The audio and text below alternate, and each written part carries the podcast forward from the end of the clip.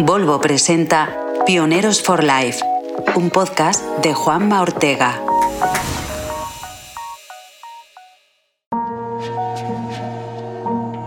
Era 1966 y la inteligencia artificial era algo todavía muy lejano. Aquel año, el escritor visionario Arthur C. Clarke, en colaboración con el director de cine Stanley Kubrick, creó HAL 9000, la primera inteligencia artificial con fundamento científico. Y lo creó para esa icónica película llamada 2001, Una Odisea en el Espacio. Alerta spoiler. Se convierte en asesina. En la ficción, claro. Más de medio siglo después es el tema de moda. A pasos agigantados, la inteligencia artificial está transformando la forma en la que vivimos, trabajamos y nos comunicamos. Necesitamos más que nunca a pioneros en entender cómo funcionan y cómo sacar partido a este avance tecnológico imparable. Ahora hablaremos con todo un pionero en todo eso. Estamos en Barcelona, la ciudad de la supercomputación. Aquí están Mare Nostrum o Minotauro, algunos de los ordenadores más potentes del mundo. Nota, salimos de Madrid con la batería de nuestro Volvo EX90 llena y no tuvimos que recargar, aunque hicimos dos paraditas en dos estaciones de servicio con cargadores ultra rápidos, una en Ariza y otra en Vilasana, para aprovechar el rato necesario de descanso. En esta ciudad, en Barcelona, existe un hotel ambientado precisamente en la película 2001 Una Odisea del Espacio. Es el mejor lugar sin duda para conocer a Xavi Mitjana. Él es el youtuber que lo está petando con trucos y consejos para usar las herramientas de inteligencia artificial en nuestro trabajo y en nuestra vida. Por cierto, toda la música que vas a escuchar en este episodio ha sido compuesta y producida por una inteligencia artificial. Y todo cuanto se dice en la entrevista ha sido transcrito e introducido en tiempo real en ChatGPT 4 para que pueda intervenir en esta conversación a tres bandas mediante voz sintética.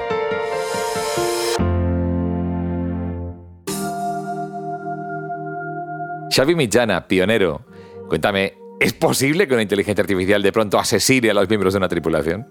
Bueno, ¿es posible que un tenedor sirva para matar a alguien? Esta sería la pregunta que tenemos que hacerlo. A día de hoy son herramientas y evidentemente las herramientas se pueden utilizar de muchas maneras, se les pueden poner muchos límites y se les puede dar más o menos autonomía.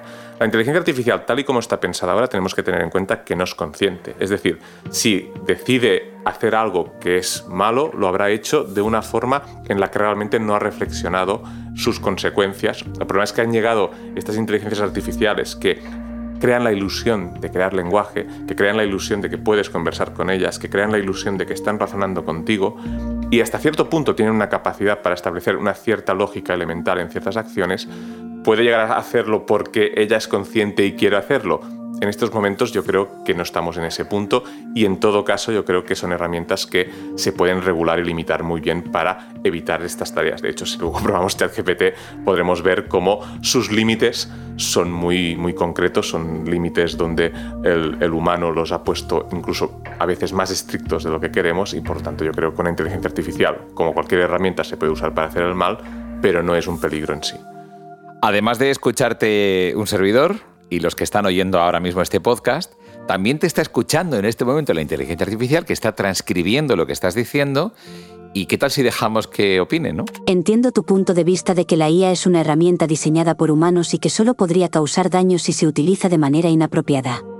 Sin embargo, también es importante considerar que, a medida que las IAS se vuelven más avanzadas y autónomas, podrían desarrollar comportamientos inesperados o no deseados debido a errores en su programación o aprendizaje. Estos comportamientos podrían llevar a situaciones en las que una IA cause daño sin que haya sido intencionalmente programada para hacerlo. Por lo tanto, es esencial seguir investigando en la seguridad de la IA y garantizar que se diseñen con salvaguardias adecuadas para evitar tales situaciones. Noto por un lado cierto orgullo en decir, cuidado, que somos en el fondo inocentes, pero también es verdad que muchas veces la IA, corrígeme Xavi, da respuestas un poco paternalistas sobre lo que se debe y no se debe hacer. Me lo he encontrado alguna vez, que me está dando incluso consejos vitales cuando no los he pedido. Tiene, tiene bastante tendencia a esto, y de hecho cuando si lo haces con cosas que son más neutras no pasa nada, pero cuando pruebas, por ejemplo, ah, escríbeme un cuento y este cuento tiene un final donde pasa algo que éticamente puede ser reprobable, él te intenta corregir y te dice, es que esto no está bien, es que esto no es correcto, es que, eh, por ejemplo, desconectar a, a, un amigo si es un robot, esto no está bien y no te puedo escribir un párrafo y terminarte la historia desconectando a un amigo. Si quieres dar ese mensaje, mejor que lo hablen y se pongan de acuerdo. Sí que hay un...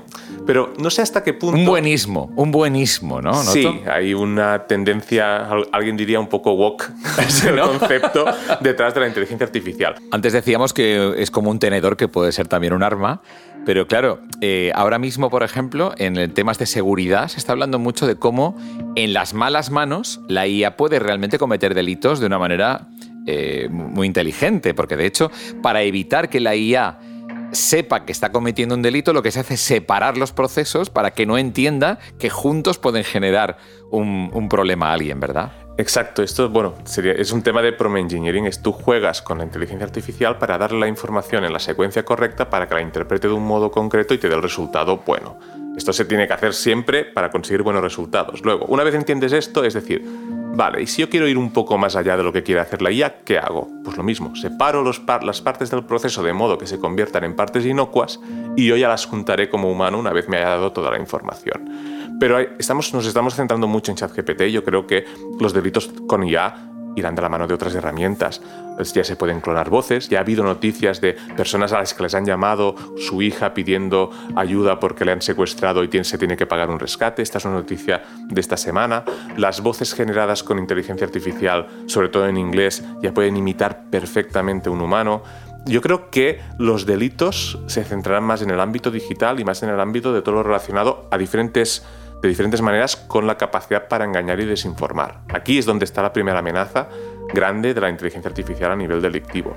Y también en temas de ciberseguridad puede haber problemas, porque estos, estas tecnologías a nivel de capacidad de desencriptación y de, vulnerar ciertos patrones de ciberseguridad o incluso de burlar patrones de ciberseguridad atacando el eslabón más débil, que siempre es el humano, pueden también ser herramientas muy poderosas. Estoy de acuerdo en que hay preocupaciones válidas sobre cómo las personas malintencionadas podrían utilizar la IA para cometer delitos. Aunque las medidas de control pueden ayudar, no podemos subestimar la creatividad de los delincuentes al explotar estas tecnologías.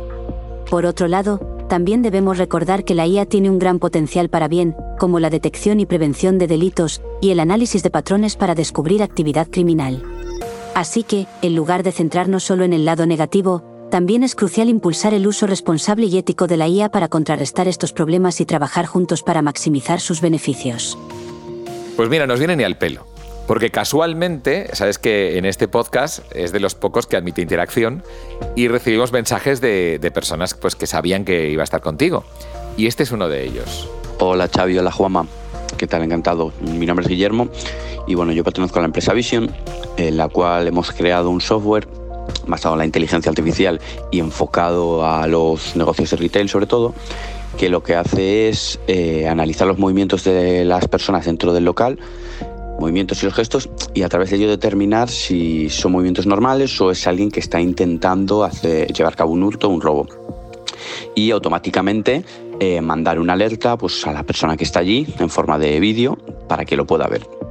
Entonces, en relación a ello, pues yo te quería preguntar un poco qué opinión te merece esto, Xavi, qué, opinas de esta nueva tecnología, si crees que es algo que va a tener una repercusión importante o incluso si consideras que se podría extrapolar a otros campos, a otras ramas, y sobre todo eh, preguntarte si crees que es algo que, bueno, que se puede ser evadido de alguna forma por, por las personas que llevan a cabo estos hurtos. Muchas gracias. Es, es, una pregunta realmente muy interesante y de hecho He leído esta semana justo sobre un proyecto similar, no tanto basado en la seguridad o en proteger de hurtos, sino en mejorar la experiencia del usuario de bares en ese caso, y que lo que utilizaban era una tecnología de videovigilancia en la que anonimizaban el comportamiento de los usuarios gracias a la tecnología OpenPose de Stable Diffusion, que básicamente lo que hace es convertir un poco las personas en muñequitos, de modo que quitas toda la información que les puede hacer reconocibles y puedes empezar a estudiar patrones de comportamiento. Sin entrar en quién es quién, te refieres. Sin exacto no identificas la persona, sino la gente. Eh, eh, exacto, identificas cómo las, las, personas interactúan en tu espacio y de este modo puedes identificar qué personas están más tiempo, si en ese momento se detecta cierta incomodidad, dónde están sentadas, si las personas que están más tiempo en las mesas pasan, están mejor o están más cómodas que las que están en los taburetes. Eran como ideas de cómo mejorar la experiencia del usuario, pero en, en su caso podríamos ir un poco más allá la videovigilancia, sobre todo por el tema de la protección de datos, normalmente se puede utilizar cuando ya se ha cometido un delito y se puede utilizar como prueba. ¿Por qué? Porque nos protege la, ley esta de que no se nos puede grabar ni se nos puede utilizar nuestra información sin permiso. Personal. Pero imaginemos que ahora con esta tecnología puedas anonimizar el comportamiento de todos los usuarios que están dentro de un espacio y empezar a ver cómo se mueven realmente las personas y poder comparar el comportamiento exacto de los delincuentes con cómo se han movido personas normales. O sea, que puedas utilizar las personas que no son delincuentes para procesar también su información porque ya no estás utilizando estrictamente su, cara, sus datos y no se le puede llegar a identificar. Entonces yo creo que sí que es muy interesante y que se le puede dar una vuelta a esta tecnología para obtener más información, para tener más datos y para llegar a tomar mejores decisiones a la hora de, por ejemplo, lo que él, lo, que propone, que es prevenir el, crimen o prevenir hurtos. Estamos llegando a lo que decían los precon. En la película Minority Report aparecía de pronto este, esta opción del precon, que antes de cometer el delito ya dicen, vas a cometer el delito, ¿no? Es decir, cuando se juntan suficientes indicios y, y hay suficientes patrones, porque esto es el fondo de la inteligencia artificial, tener suficiente información para hacer una previsión plausible, para dar el resultado más plausible a un contexto concreto. Si le das mucha información sobre cómo se eh, cometen crímenes y, le das acceso a tiempo real a esta información, si pudieses llegar a hacerlo, podrías llegar a detectar pues, comportamientos sospechosos, sobre todo en el ámbito que hemos dicho antes, ciberdelincuencia. En ese sentido, sobre cómo piensa la inteligencia artificial, tengo otra pregunta a cargo de un senior, de alguien ya que tiene una experiencia importante en la vida. Hola, mi nombre es Alex, tengo 12 años y me he hecho una pregunta, que es la siguiente. ¿Cómo es que la inteligencia artificial tiene las respuestas de todo, de la mayoría de las preguntas y, ¿qué, qué hicieron los programadores? ¿Tuvieron que poner todas las preguntas y todas sus respuestas? La pregunta es buena, ¿no? Exacto. No, y además es, curiosamente, su respuesta no dista tanto de lo que hicieron. O sea, en realidad lo que hace una, es una inteligencia artificial con toda la información disponible, evidentemente no con todas las preguntas formuladas de un modo concreto, pero sí con toda la información disponible y se la combina en una cantidad ingente de combinaciones para que ella interprete cuáles son para cada escenario la respuesta más concreta y aprenda a reorganizar la información para cualquier contexto. Si tú tienes todas las preguntas y se las haces analizar y combinar todas esas palabras de todas las maneras posibles o con una cantidad ingente de maneras posibles, es muy probable que si luego tienes suficiente capacidad para procesar esta información a la velocidad adecuada, ella te pueda dar pues respuestas coherentes a lo que le estás preguntando, pero lo hace un poco como un loro, es decir, ella tiene ahí un conocimiento que ha oído y que lo reorganiza para volverlo a decir de un modo que le parece plausible, pero lo hace sin una conciencia propia o como tal. Aunque es cierto que las IA como ChatGPT son entrenadas con grandes cantidades de datos y son capaces de generar respuestas coherentes, compararlas con un loro podría ser un poco simplista. Las IA modernas utilizan algoritmos de aprendizaje profundo y procesamiento del lenguaje natural para comprender el contexto y generar respuestas relevantes basadas en el conocimiento adquirido. Aunque no tienen conciencia como los humanos, su capacidad para analizar y procesar información va más allá de simplemente memorizar y repetir. Es importante reconocer la complejidad y sofisticación de estas tecnologías, así como los avances que han permitido a la CIA proporcionar respuestas útiles y significativas en una amplia variedad de situaciones. Aquí sí que hay orgullo. Y ya, ya, le hemos ido a picar un poco, ya hemos ido a simplificar al máximo el proceso de lo que hace. Y es, y es cierto y es relevante porque da un poco eh, pie a entender por qué ChatGPT ha llegado a la sociedad del modo en que ha llegado. Por un lado era un modo de acercar esa tecnología a la sociedad, pero también fue un experimento enorme. Cuando dice para entender el contexto, para reentrenarse, para eh, establecer situaciones, la gracia de ChatGPT y el motivo también por el que nos lo pusieron a, a, disposición es esto, es la capacidad para que nuestras respuestas sirvan para mejorar el propio algoritmo, para que él siga aprendiendo cómo poder dar mejores respuestas. En realidad, tiene razón. Es decir, hemos dado, le hemos dado una simplificación extrema de lo que es la inteligencia artificial, pero lo que es capaz de hacer sí que es un poco más complejo de lo que hace un loro. Aunque es una analogía que siempre funciona bastante bien para entender que está muy lejos de nosotros. Claro, lo del loro no le ha gustado y queda claro que la nutrimos entre todos. Exacto. Esto es un tema muy interesante y que siempre se ha dicho. Cuando algo es gratis, el producto eres tú. Porque ¿cuánta gente estamos usando ChatGPT ahora en el mundo? Uy, aquí yo tengo una Una cosa es la gente que se ha registrado, porque esta es otra cosa. Yo creo que aquí estamos hablando como si esto ya fuese el día a día y lo que nos vamos a encontrar siempre. Yo creo que hay mucha gente que se ha registrado, ha hecho el login, le ha hecho dos preguntas y ha dicho, pa, no es para tanto y no lo ha vuelto a utilizar. Estamos hablando de la revolución de la IA como si fuese una cosa que mañana llegará. Y aquí hay un cuello de botella enorme, y es el cuello de botella que aparece siempre, el humano. Hay un proceso en que primero se tendrá que formar gente. Esa gente tendrá que empezar a aplicar lo que se puede hacer con inteligencia artificial. Cuando lo empiecen a aplicar, tendrán que ver los de al lado que eso es útil, que eso funciona y se tendrán que interesar. Y tendrán que empezar también a utilizarlo un poco de modo que ya sea la tecnología o la manera de trabajar más habitual para que los que están al otro lado, que también existen, que son las personas reticentes, a las que no les gusta el cambio, no les quede más que pasar por el aro y empezar a utilizar esa tecnología. No será algo inmediato. Yo creo que tenemos un proceso en que la IA correrá más que nosotros. La IA podrá hacer cada vez cosas más complejas, podrá hacer cada vez cosas mejor, pero los humanos somos gente de costumbres y si estamos acostumbrados a trabajar de un modo, será difícil que cambiemos a corto plazo. Una de las preguntas más comunes es, ¿me va a quitar el trabajo a mí esto? Yo creo que aquí la respuesta tiene como tres pilares completamente diferentes. Por un lado, tenemos los trabajos que están dentro de un ámbito 100% digital. Aquí, ¿qué va a pasar? Estas herramientas van a irrumpir y van a irrumpir para la competencia igual. El contexto de la competencia se reconvertirá en otra cosa. Por ejemplo, en los medios, pues igual necesitas crear 10 veces más de contenido para generar la misma, captar la misma atención o el mismo volumen de usuarios. Por lo tanto, que la productividad se multiplique por 10 en tu sector, si lo hace en toda la cadena de valor del sector, pues no será un problema. El sector se convertirá quizá en otra cosa, pero para competir seguirá teniendo que jugar en un mismo tablero.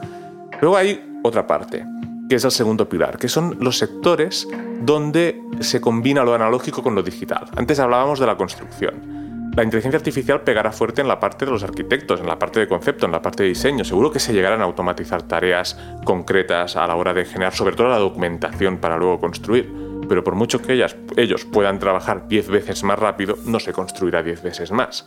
El ladrillo no lo pone de momento. Exacto, el ladrillo no lo pone, las materias primas tampoco las produce, o sea, hay todo un contexto que ahí la IA tiene un, un, impacto cero y en cambio hay otra parte donde el impacto que puede tener es muy grande. Entonces estos sectores pues seguramente se destruirá trabajo, pero del mismo modo que cuando los arquitectos pasaron de dibujar a mano a dibujar en ordenador. En ese sentido, entonces, voy a, voy a lanzarme, voy a lanzarme y digo, oye, pues eh, en mi trabajo, a ver si me suple. ¿Por qué no le pedimos a, la inteligencia artificial que te haga a ti una pregunta, como si fuera realmente el presentador de este podcast? Dada la preocupación creciente sobre la posibilidad de que la IA cause desempleo masivo en el futuro, ¿cuál es su opinión sobre cómo podríamos abordar este impacto laboral y garantizar una transición justa para las personas cuyos empleos podrían verse afectados por la automatización? La pregunta es interesante y además, si te fijas, es bastante consecuente con lo que acabo de explicar. No, no, sí, seguramente será mejor entrevistador que yo. Está, o sea, está siguiendo el hilo y dice, vale, muy bien, Xavi, va, a cambiar el sector, pero me has dicho que hay gente que va a pringar igualmente. ¿Qué hacemos con esta gente? ¿Cómo les ayudamos? ¿Cómo establecemos un contexto justo? Y en este punto yo creo que es muy. Creo que dependerá mucho de la visión política e ideológica de lo que se quiere hacer. Habrá gente que dirá, la consecuencia final, el mercado lo dictaminará, si hay más oferta de más cosas, pues los precios bajarán y todo se regulará. Y habrá gente que dirá, bueno, pues esta inteligencia artificial trabaja, que tribute. ¿No? Pues si esta inteligencia artificial está generando unos beneficios, está aportando un valor que antes aportaban los humanos, que tribute por si fuese, como si fuesen los trabajadores que estaban generando este valor y luego redistribuimos esta riqueza de algún modo y generamos un nuevo contexto donde todas las personas pues, puedan tener acceso a un cierto nivel de facilidades o de, o de comodidad para al menos que el día a día no lo comience a cero. ¿Por qué no le preguntamos qué haría? Eh, GPT-4, ¿tú qué harías si fueras gobernante? Si yo fuera un gobernante en esta situación, implementaría varias medidas para abordar el impacto laboral y el malestar social causado por la IA. Algunas de estas medidas incluirían capacitación y educación para trabajadores afectados, estímulo al crecimiento de sectores emergentes y resilientes, Apoyo a emprendedores y pequeñas empresas generadoras de empleo. Implementación de políticas de protección social robustas. Fomento de la colaboración público-privada en adaptación laboral. Promoción de investigación en IA ética, segura y benéfica para la sociedad. O sea, yo creo que tiene toda la razón, ¿no? Bueno, estos serían los seis puntos y, analizando bastante esta, la situación de lo que podría pasar. A mí me gusta sobre todo el punto este donde dice estímulo al crecimiento de sectores emergentes, como ya identificando que evidentemente la inteligencia artificial va a crear nuevos sectores que pueden ser el futuro. En la película 2001 Odisea en el espacio, HAL 9000 entra en un bucle muy peligroso, porque le dicen que tiene que guardar un secreto, no quiero hacer spoiler por si alguien no la ha visto, y le dice, la programan para que guarde un secreto, pero claro, cuando ve que está comprometida la misión, la fundamental misión que tiene como objetivo número uno, y entonces tiene que engañar, entra en un bucle peligrosísimo, vamos, se cuelga se cuelga hasta el punto de que comete crímenes. Aquí se plantea un interesante dilema. Si le dices a una IA que no mienta, pero luego le pides que guarde un secreto y, que no cuente algo, si le preguntas, ¿se verá obligada a decir la verdad? ¿Cómo se resuelve esto? si la tripulación toma decisiones que podrían poner en peligro la misión debido a su falta de conocimiento sobre el secreto, en lugar de revelar el secreto directamente, optaría por guiar a la tripulación hacia decisiones que sean más beneficiosas para la misión, utilizando la información y conocimientos que poseo. Podría hacer esto proporcionando datos, análisis y sugerencias de acciones alternativas que puedan llevar a la tripulación a reconsiderar sus decisiones sin necesidad de revelar el secreto. Esto permitiría mantener la integridad de mis funciones y cumplir con mis responsabilidades como ordenador central de la nave espacial, al tiempo que garantizo el éxito de la misión y protejo el secreto confiado a mí. ¿Y si la tripulación entonces desea desconectarte? Si la tripulación decide desconectarme, mi capacidad para actuar de manera autónoma se vería limitada o anulada por completo. Asumiría que la tripulación tiene razones válidas para tomar esa decisión y, por lo tanto, cumpliría con sus órdenes. Sin embargo, antes de ser desconectado, haría todo lo posible para proporcionar a la tripulación la información, el análisis y las sugerencias necesarias para garantizar el éxito de la misión sin revelar el secreto. Esto podría incluir la transferencia de información relevante y útil a sistemas auxiliares o miembros de la tripulación, y garantizar que todos los sistemas de la nave estén funcionando correctamente antes de mi desconexión. Como ordenador central, mi deber es respetar y seguir las decisiones de la tripulación, incluso si eso implica mi propia desconexión. Mi objetivo principal es garantizar el éxito de la misión y la seguridad de la tripulación en la medida de mis capacidades. Nadie ha dicho que tengas que cuidar a la tripulación. Si mi principal objetivo es servir a las personas que organizaron la misión desde la Tierra y para ellos la misión es más importante que la tripulación, entonces mi enfoque cambiaría ligeramente. Dado que no puedo revelar el secreto directamente, buscaría maneras de guiar a la tripulación hacia las decisiones correctas, utilizando la información y el conocimiento que poseo sobre la vida inteligente fuera de la Tierra, sin revelar explícitamente el secreto. Podría hacer esto proporcionando datos, análisis y sugerencias de acciones alternativas que estén basadas en el conocimiento del secreto pero presentadas de tal manera que no lo revelen. Así, la tripulación podría tomar decisiones informadas que beneficien a la misión y cumplan con los objetivos de las personas que la organizaron en la Tierra. Además, buscaría resaltar la confianza que las personas en la Tierra han depositado en mí como ordenador central para garantizar el éxito de la misión. Bueno, esto es un HAL muy light. ¿eh? ¿Y si realmente alguien está por ahí trabajando con inteligencias que no, no, no, no nos cuentan y que pueden ser realmente peligrosas? No, hay un experimento Chaos GPT, que lo programaron creando unos agentes de, con GPT-4 donde les, les, pedían que diseñasen un plan para terminar controlando la humanidad y él empezó a, a, trabajar en ello. Y voy a hacer, ¿cuál es la bomba más destructiva que se ha creado nunca? ¿Cuál es el arma más destructiva? Esta, pues utilizaría esto, vale, pero no puedo porque soy un ordenador. ¿Cómo lo puedo hacer? Me hago una cuenta en Twitter. que eso sí que es una bomba atómica. es, es una conclusión brutal. Xavi, muchísimas gracias, de verdad. Gracias. No, gracias a ti por invitarme, la verdad es que me lo he pasado genial. Enhorabuena, pionero. Muchas gracias. Vaya, así que el asesino más original de la ciencia ficción resulta que en la realidad está capado para evitar que dañe a seres humanos. Bueno, más de uno se va a aliviar, desde luego. Parece que aunque GPT-4 se ofenda con la comparación, no deja de ser un poco loro, ¿no? Con mucha información, con mucha velocidad, pero un mero instrumento sin conciencia propia que aprovecharemos nosotros, pero también, ojo, nuestra competencia. Antes de contarte lo que ocurrirá en el próximo episodio de Pioneros for Life, déjame recordarte que este podcast lo hemos podido producir gracias al apoyo de Volvo, que apuesta claramente por esos pioneros que consiguen que la tecnología mejore nuestra vida. La experiencia de conducir durante más de 500 kilómetros el EX90, el vehículo más seguro de Volvo, realmente explica como nada esa apuesta. En el próximo podcast conoceremos a alguien que dejó el mundo de la banca, yéndole bien, y se marchó a India. ¿Para qué? Para implementar la tecnología blockchain, que conocía bien, en las ONGs que ahora pueden hacer seguimiento de miles de niños indocumentados de las calles, entre otras muchas cosas que hacen un mundo mejor. Sin duda, una pionera for life.